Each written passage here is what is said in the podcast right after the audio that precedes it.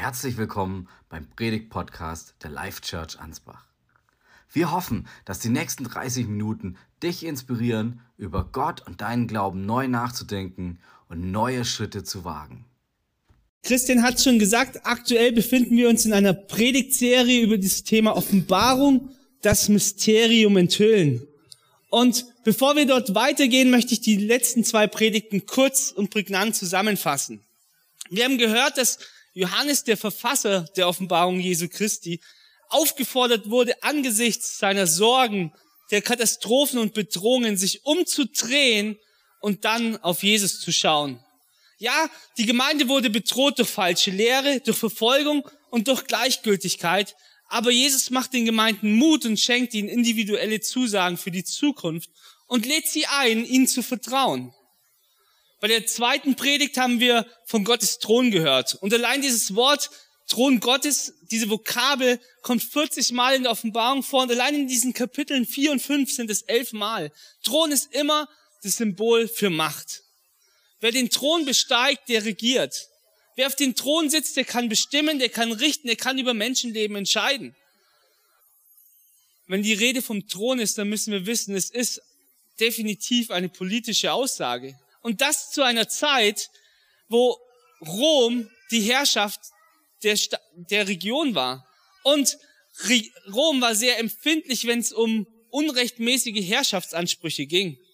Und hier ist das Verwendung dieses Wortes Thron natürlich ein sehr gefährliches Bild, denn in deren Vorstellung war niemand anders auf dem Thron als der Kaiser allein. Und wenn jemand anders auf dem Thron war, dann galt man schnell als Revolutionär oder Verräter. Kaiser haben damals viel unternommen, um regelrecht als Gottheit angebetet zu werden. Ein paar Beispiele. Es gibt Berichte, wo Papageien darauf trainiert wurden, Ave Caesar zu sagen.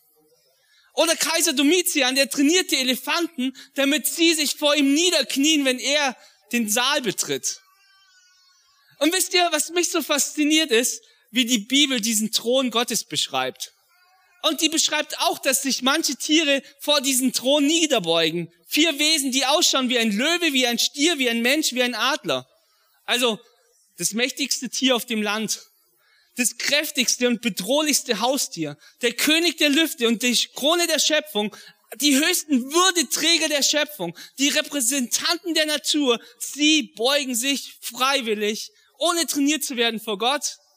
Hey, was diese Offenbarung hier macht, ist, sie, sie zeigt, das, was die Kaiser probieren, ist ein lächerliches Kinderspiel, im Gegensatz wie Anbetung gegenüber dem lebendigen Gott ausschaut. Ich glaube, hätten die das damals verstanden, hätten sie dieses Buch verboten und verbrannt. Denn letztlich sagt es, das, was Rom veranstaltet, ist nur ein lächerlicher Abklatsch von der Anbetung, die Gott gebührt angesichts seiner Herrlichkeit. Und es ist so wie eine kleine Taschenlampe im Angesicht der Sonne.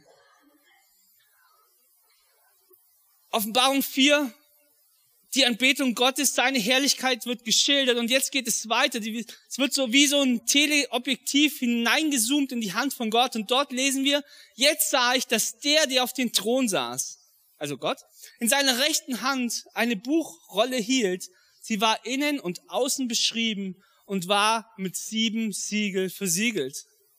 Gott hält eine Schriftrolle in der Hand, von beiden Seiten beschrieben, zusammengerollt und die Kanten sind versiegelt ein Bild des Lesern des Alten Testaments bereits bekannt vorkommt, denn in Ezekiel 2, die Verse 9 und 10, wird eine auch von beiden Seiten beschriebene Rolle erwähnt. Und dort wird gesagt, mit was diese Rolle vollgeschrieben ist. Mit Klagen, mit Seufzen, mit Verzweiflungsschrei. Und in beiden Fällen ist diese Rolle der Ausgang zu sagen, hier kommt ein Gericht, das ist nicht mehr aufzuhalten. Das ist entschieden, es kann nicht mehr abgewendet werden. Wir können sagen, die Rolle in der Gottes Hand ist voll voller Bosheit der Menschen. Und Gott sagt, jetzt ist genug. Jetzt werden wir das beantworten. Und was kommt ist, die Siegel werden nacheinander geöffnet und sie bringen Dinge hervor wie Krankheit, wie Krieg und Tod. Aber zunächst bleibt das Buch verschlossen. Gottes Friedensreich, was damit beginnt, dass diese, diese Siegel gebrochen werden. Das kommt erst einmal in Stocken, denn keiner ist da, der das Siegel öffnen kann. Und Johannes, der dieses, diese Bilder sieht, der fängt an zu weinen.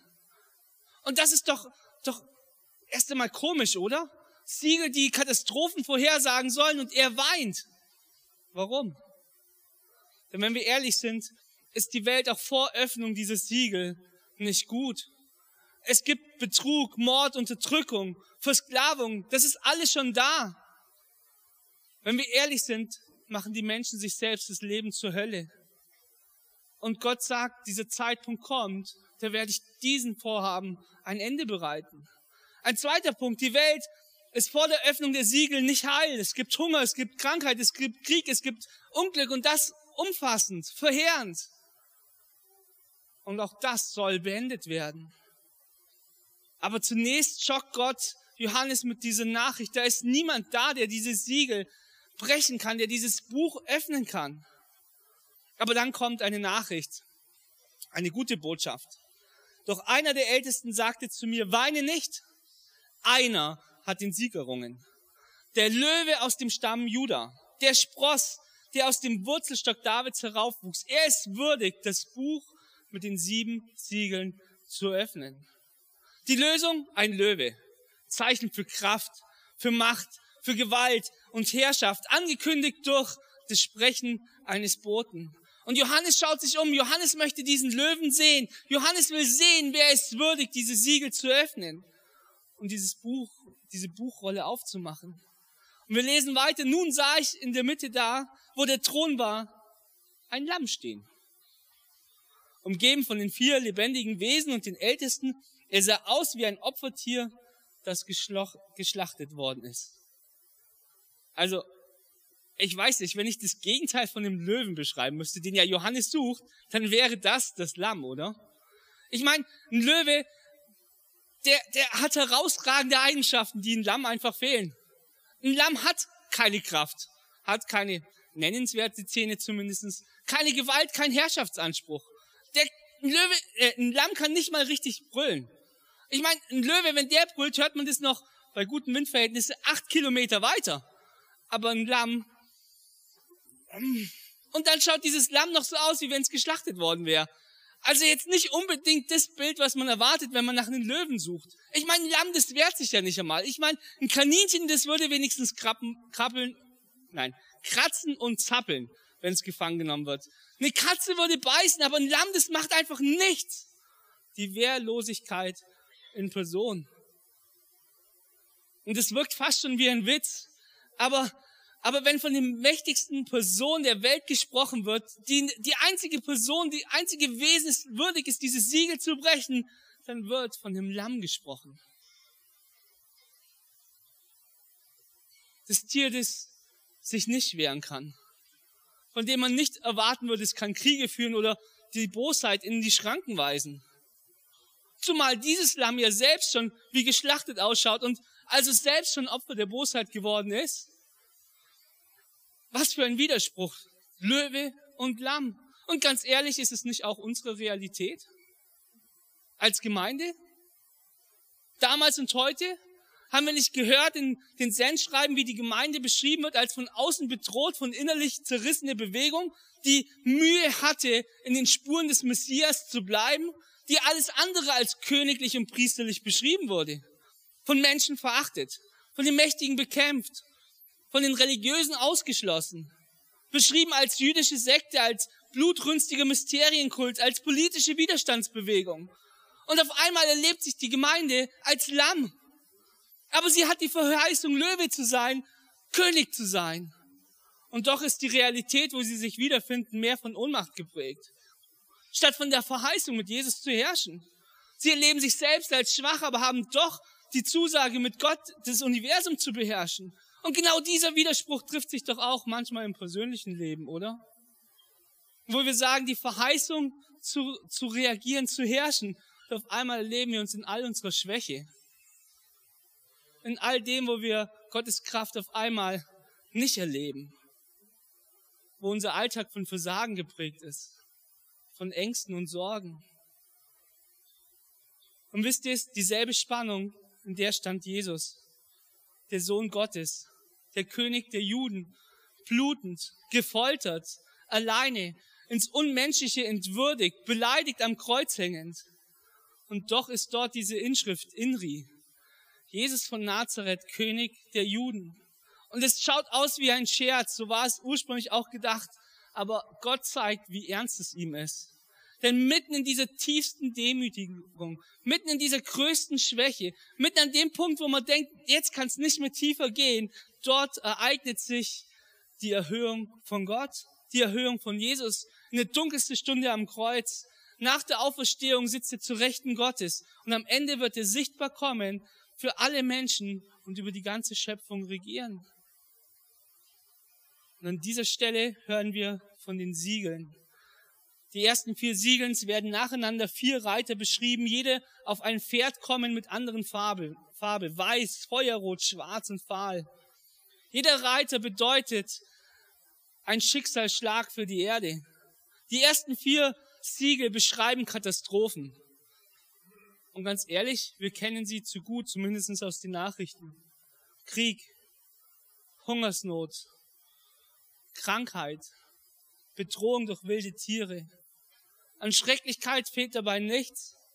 Die Steigerungen sind heute kaum mehr denkbar nach zwei Weltkriegen und unzähligen Hungersnöten. Und doch entdecken wir, dass dieser Bericht keineswegs neu ist, sondern Jesus selbst hat ähnliche Katastrophen beschrieben. Schauen wir mal ins Matthäus-Evangelium Kapitel 24. Dort heißt es, gebt acht, dass euch niemand irreführt, erwiderte Jesus. Denn viele werden unter meinem Namen auftreten. Sie werden behaupten, sie seien der Messias und werden viele irreführen. Ihr werdet von Kriegen hören. Ihr werdet hören, dass Kriegsgefahr droht. Lasst euch dadurch nicht erschrecken. Es muss so kommen, aber das Ende ist es noch nicht. Ein Volk wird sich gegen das andere erheben und ein Reich gegen das andere. Hungersnöte und Erdbeben werden bald diese Gegend heimsuchen und bald jene. Doch das alles ist erst der Anfang. Es ist wie der Beginn von Geburtswehen. Drei Katastrophen, die diese Reihenfolge vom zweiten bis zum vierten Reiter aufzählen. Krieg, Hungersnot, Seuchen. Aber davor ist die Rede von falschen Christus, der viele verführen wird.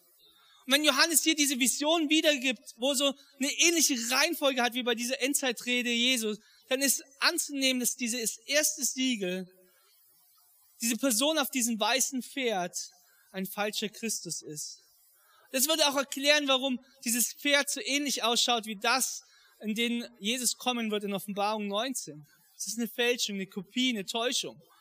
Dazu passt, dass Jesus in seiner Rede ausdrücklich betont, dass dies noch nicht das Ende ist. Krieg, Erdbeben, See, Seuchen und Hungersnöte sind die Wehen, sie geschehen, weil eine Geburt bevorsteht. Aber wie es von der ersten Wehe bis zur Geburt noch dauert, so sind diese Katastrophen auch die Zeichen, aber das Ende selbst noch nicht. Wer die Offenbarung liest, der entdeckt, solche Katastrophen sind an verschiedenen Stellen angekündigt. Und oft ist es, oder dreimal ist es in Listen gepackt, jeweils mit sieben Kriterien. Und die schauen wir uns kurz in der folgenden Tabelle an. Ich lese es mal kurz vor bei der bei den sieben Siegel sehen wir einen Reiter, der ausgeht, um zu siegen. Wir hören von Krieg, von Hungersnot, von Tod für ein Viertel der Erde. Im fünften Siegel Märtyrer fordern Gericht. Das sechste Siegel völlige Vernichtung des Universums. Und beim siebten Siegel Schweigen im Himmel und Beginn der sieben Posaunen. Bei den Posaunen hören wir von Hagel, von Feuer, von Blut, das ein Drittel der Pflanzen verbrennt. Wir hören von einem Feuerberg, der ein Drittel des Meeres zerstört, von einem brennenden Stern, der ein Drittel des Wassers verdirbt. Ein Drittel der Gestirne werden verdunkelt. Wir hören von einem Abgrund mit fünfmonatige Qual, von einem Kriegsheer, das ein Drittel der Menschen tötet.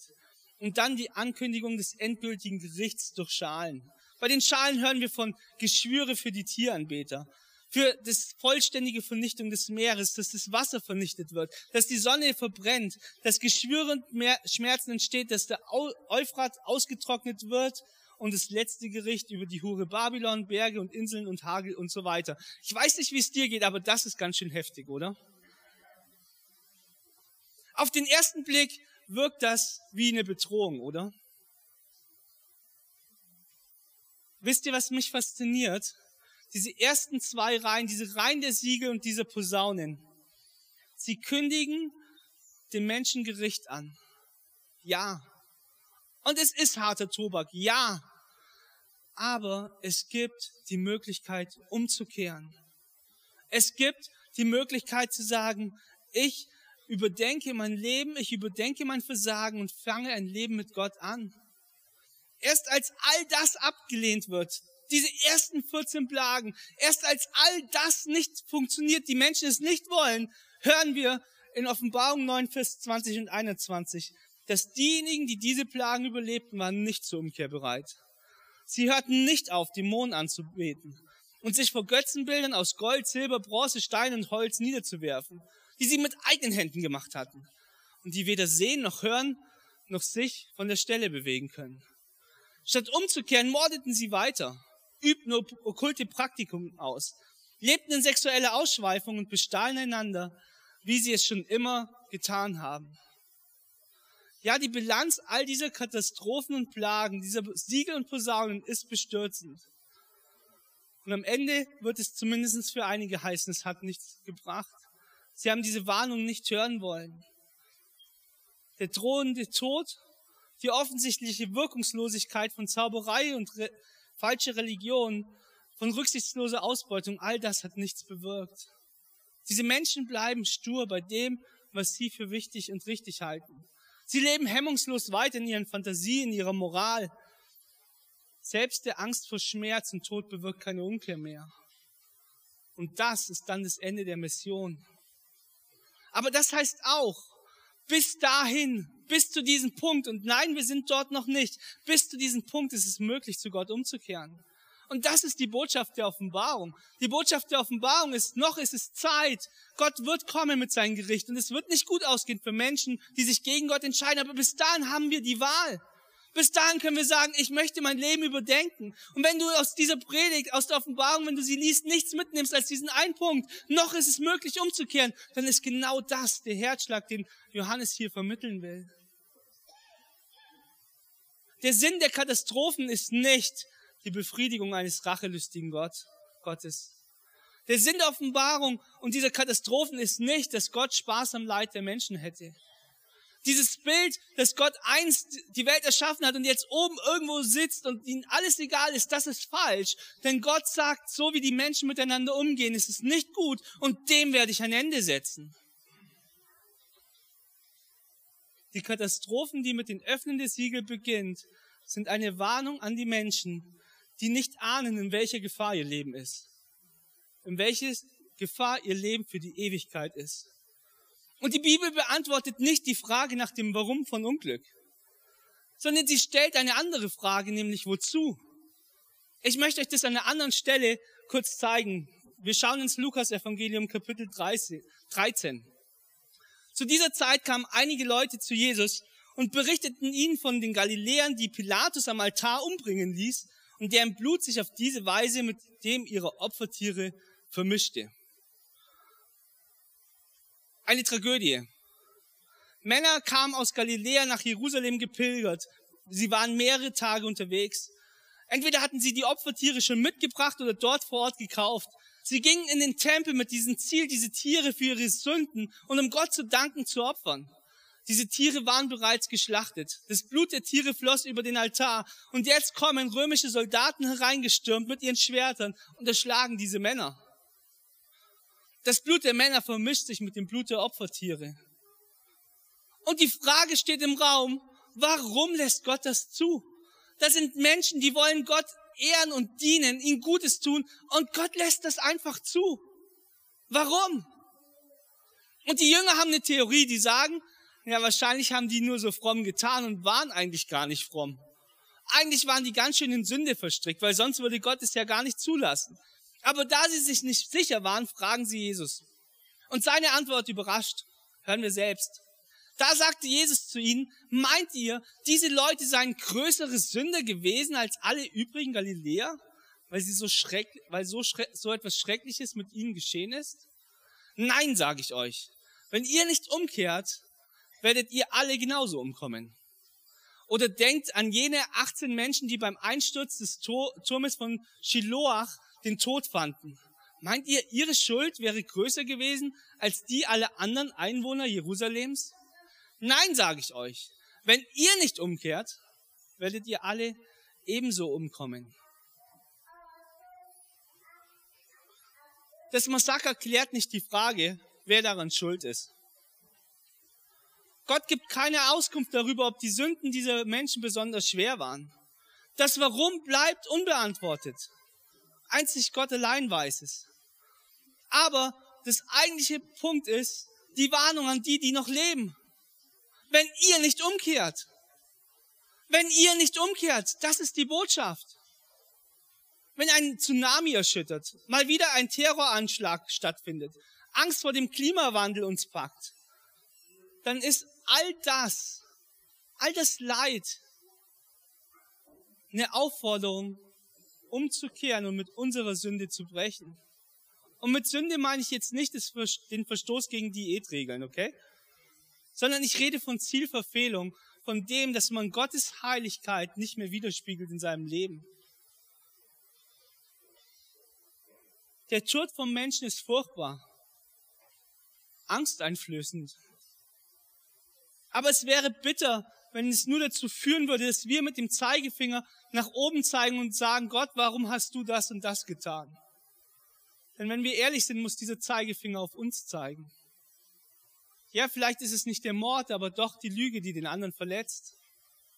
Die Rücksichtslosigkeit, der Stolz, Gier, was in anderen Zerstörung bewirkt. Es geht nicht darum, Gott auf die Anklagebank zu setzen, sondern ehrlicherweise geht es um dich und um mich. Denn letztlich, wie oft erweisen wir uns in unserem Leben als Sünder?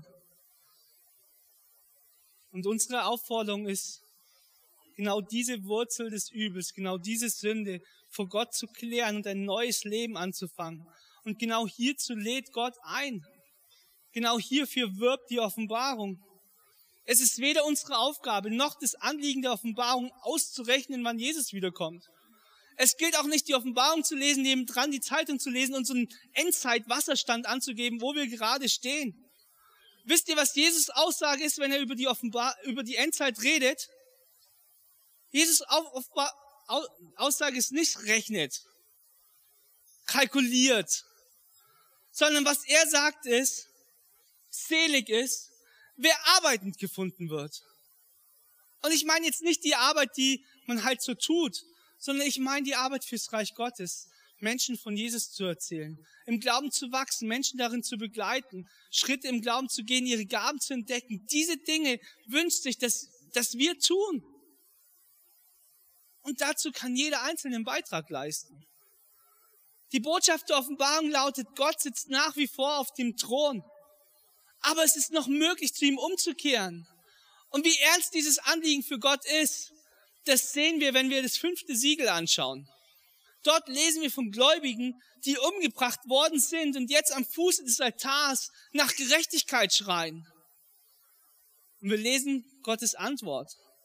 Darauf erhielt jeder von ihnen ein weißes Gewand.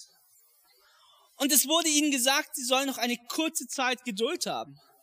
Ihre Zahl sei noch nicht vollständig. Denn auch unter ihren Geschwistern, die, wie sie Gott dienten, gäbe es noch solche, denen es bestimmt sei, dasselbe Schicksal zu erleiden und für ihren Glauben zu sterben. Es geht nicht darum, dass es erst eine bestimmte Anzahl von Märtyrer braucht, sondern es geht darum, um das Zeugnis, was genau diese Märtyrer, die sogar bereit sind, ihr Leben zu verlieren für den Glauben an Gott, was diese Menschen an Zeugnis in dieser Welt sind.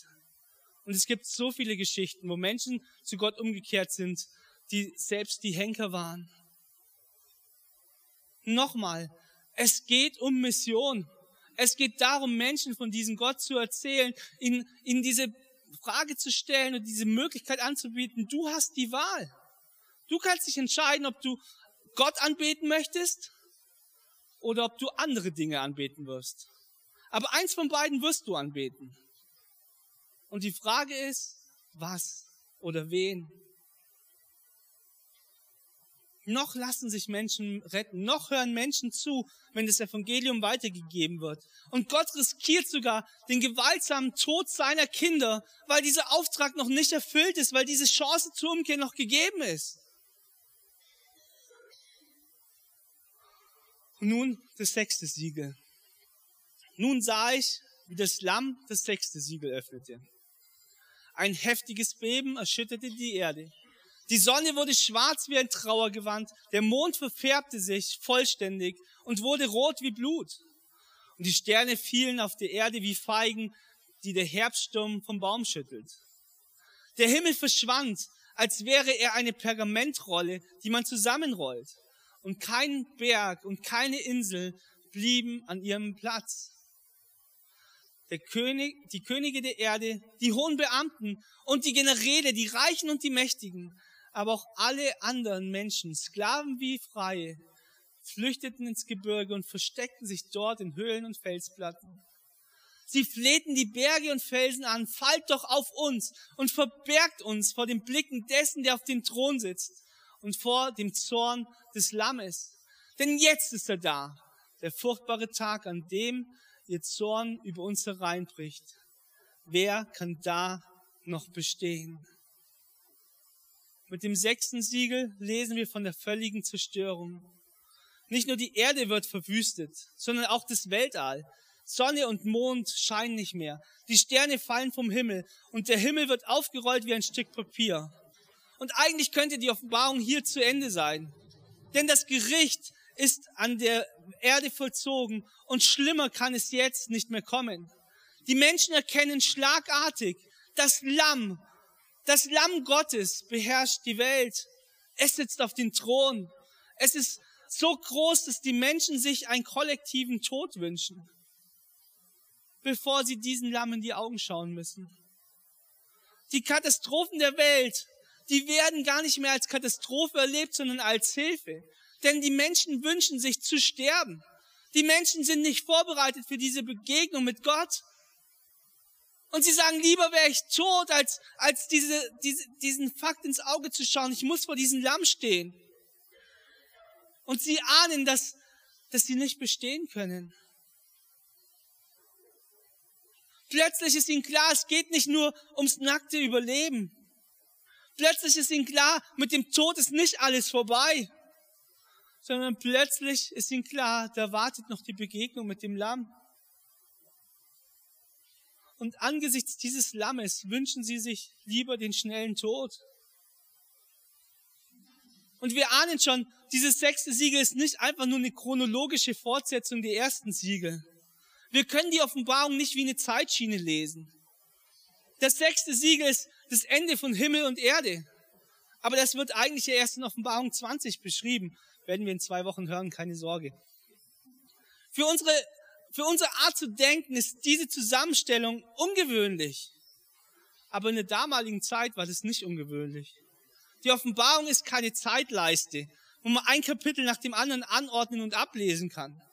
Manchmal, manchmal sind sie zeit, zeitlich gesehen chronologisch. Aber manchmal behandeln sie bestimmte Themen, geben Einschüge, Rückblenden, all diese Punkte. Und das, was wir hier lesen, die, die, das, dieses sechste Siegel, ist diese Antwort auf das Gebet der Märtyrer. Denn sie haben gefragt, wird Gott Rache nehmen? Sie haben gefragt, werden die Menschen sehen, wie dumm sie waren, gegen das Lamm und seine Nachfolger zu kämpfen? Sie haben gefragt, wird es eine Gerechtigkeit geben oder werden die Sadisten und Folterknechte einfach nur einen friedlichen Tod sterben? Und dieses sechste Siegel gibt die Antwort. Ja, es wird ein Gericht geben. Die Menschen werden schlagartig erkennen, dass das Lamm alles in der Hand hält. Aber es wird zu spät sein. Es wird zu spät sein, dass sogar das Sterben als die bessere Option erscheint. Weil der Zorn des Lammes schlimmer sein wird als der Tod. Gott wird die Menschen zur Rechenschaft ziehen, die sich grundlos an seine Kinder vergriffen haben aber noch wartet er mit dem Gericht, denn noch ist es möglich umzukehren. Wenn du nur dieses eine mitnimmst, bitte das, noch ist es möglich umzukehren. Die, die, das Zeitverständnis der Offenbarung ist nicht chronologisch linear, sondern wir können uns das eher als eine chronische Spirale vorstellen. Eine Spirale, die sich bewegt, die in eine Richtung geht, die, die Tendenz hat, zu, sich zu steigern. Und ich versuche das jetzt mal aufzumalen.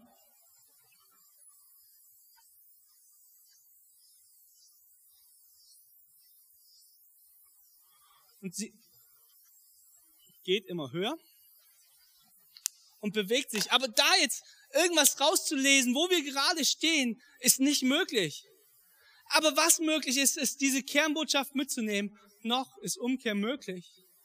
Und unsere Aufgabe ist, dass Menschen diese Gelegenheit bekommen, indem sie von dieser Möglichkeit überhaupt hören. Ja, diese Spirale, sie dreht sich. Es gibt Themen, die kehren wieder. Es gibt Rück- und Einblendungen. Diese Spirale, sie steigt. Die Katastrophen werden größer, umfassender. Wenn man diese siebener Listen an Plagen liest, dann hört man am Anfang bei diesen Siegel von 25 Prozent, bei den Posaunen von 33 Prozent, bei den Schalen von 100 Prozent. Ja, die Tendenz wird weiter, wird härter. Und gleichzeitig entdecken wir, dass die Ablehnung der Menschen gegenüber Gott immer heftiger wird. Und doch hat es eine Richtung und sie wird zum Ende kommen. Und dieses Ende wird sein, dass die Menschen vor Gott stehen werden. Für die Offenbarung 6 bis 7 können wir das anhand dieser Grafik darstellen. Wir lesen von der Öffnung der, der Siegel und auf einmal kommt ein Einschub über die Zukunft. Denn die Frage steht im Raum, warum sterben Christen für ihren Glauben und Gott tut nichts? Wir lesen weiter und sehen, wie Gott 144.000 Personen versiegelt. Und es ist die Antwort, Gott tut etwas. Er beschützt seine Leute mit einem Siegel. Und wieder kommt dieser Blick in die Zukunft. Ja, das Siegel schützt nicht vor dem Tod, aber das Siegel bringt in den Himmel. Gott gibt Antwort auf die konkrete Frage dieser Männer und Frauen, die für ihren Glauben gestorben sind. Ereignisse der Zukunft werden hier schon berichtet, um eben Antworten auf brennende Fragen zu geben. Und auf einmal entdecken wir, die Offenbarung ist ähnlich strukturiert wie die alttestamentliche Prophetie. Auch dort geht es nicht um irgendeinen Zukunftsplan. Auch dort geht es nicht um irgendeine Zeitschiene aufzumalen, sondern auch dort geht es darum, Menschen zu warnen. Auch dort geht es darum, Menschen zur Umkehr zu bewegen. Es wird nicht da, davon gesprochen, um irgendwelche Spekulationen Vorschub zu leisten.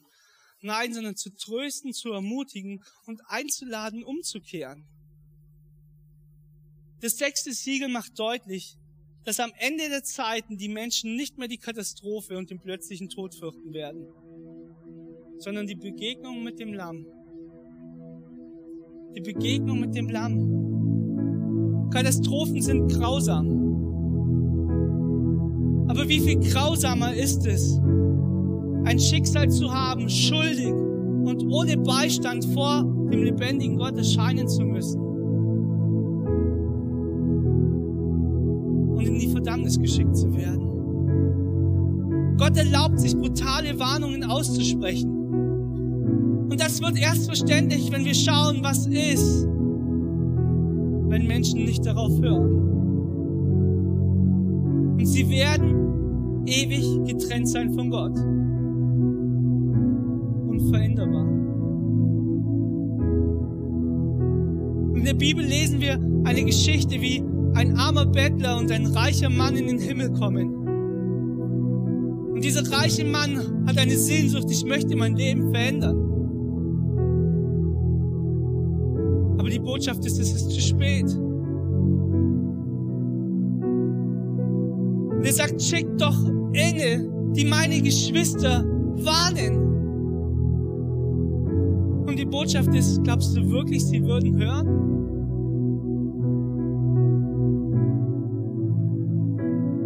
Lässt es nicht kalt, zu wissen, dass manche Menschen ohne Beistand vor diesem Gott erscheinen werden. Und mein Wunsch ist, dass wir eine Kirche sind, die dazu ausbildet, im Alltag den Glauben so zu leben, dass auch der Nachbar, der Arbeitskollege weiß, dass man gläubig ist. Dass wir trainiert werden, Antworten zu geben. Dass wir bewegt sind, dass Menschen Gott nicht kennen. Und dass wir dann weniger darum fragen, kostet es mich jetzt nochmal mehr Einsatz fürs Reich Gottes oder was auch immer, sondern dass das eine Nebensache ist. Sondern dass wir sagen, noch ist die Zeit, wo es möglich ist, umzukehren. Und das treibt uns an. Die Liebe zu Gott, die Liebe für Menschen, die Gott noch nicht kennen. Ja, Gott erlaubt sich brutale Warnungen auszusprechen. Gott steigert den Druck in der Hoffnung, dass mehr Menschen umkehren. Wisst ihr, viele von euch kennen Robby. Der war in der Ukraine, als der Krieg losging, kurz danach. Und er hat berichtet, wie viele Menschen offen sind, vom Evangelium zu hören. Wie viele Menschen dramatisch von ihrem Leben umkehren. Nein, Krieg ist nicht gut. Nein, Katastrophe und Unglück ist nicht gut. Aber mitten im Leid gibt es die Botschaft, Umkehr ist möglich.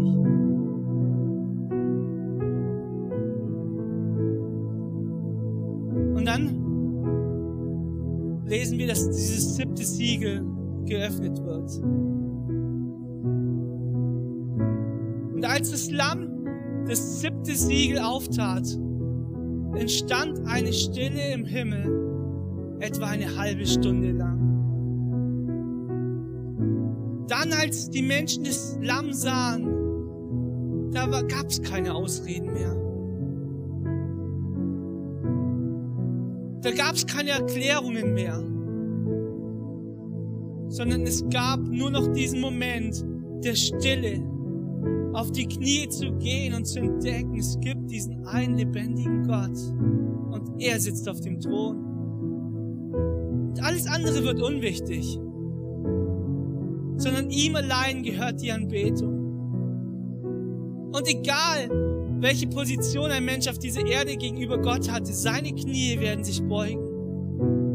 Und er wird still werden vor diesem Gott. Und er wird nichts hinzuzufügen haben.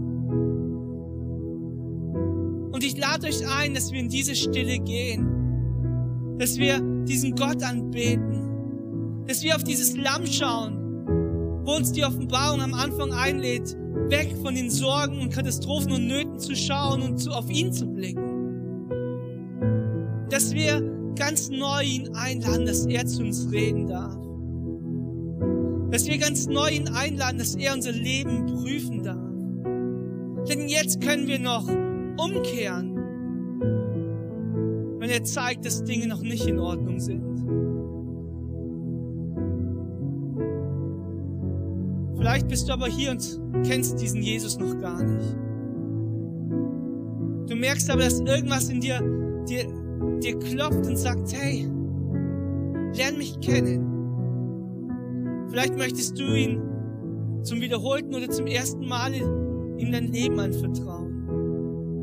Dann lade ich dich ein, dass du während den Lobpreis jetzt nach vorne kommen kannst und für dich beten zu lassen. Diesen Gott in dein Herz einzuladen. Denn wir haben gehört, ja nicht die Katastrophen gehen an die Nachfolger Jesu vorbei. Die treffen auch die Nachfolger Jesu. Manche zumindest. Aber es ist möglich, am Ende mit einem Beistand vor dem Lamm zu erscheinen und die Ewigkeit mit ihm zu verbringen. Du hast die Wahl noch ist die Zeit da, umzukehren. Toll, dass du beim Thema mit dabei warst. Wir hoffen, es hat dich inspiriert. Möchtest du weitere Informationen zum Thema oder zu uns als Kirche, dann geh doch einfach auf unsere Internetseite oder schreib uns eine Nachricht. Oder noch besser, komm einfach am nächsten Sonntag um 10 Uhr in der Türkenstraße 18 in Ansbach vorbei und sei live mit beim Gottesdienst. Wir würden uns freuen, dich kennenzulernen.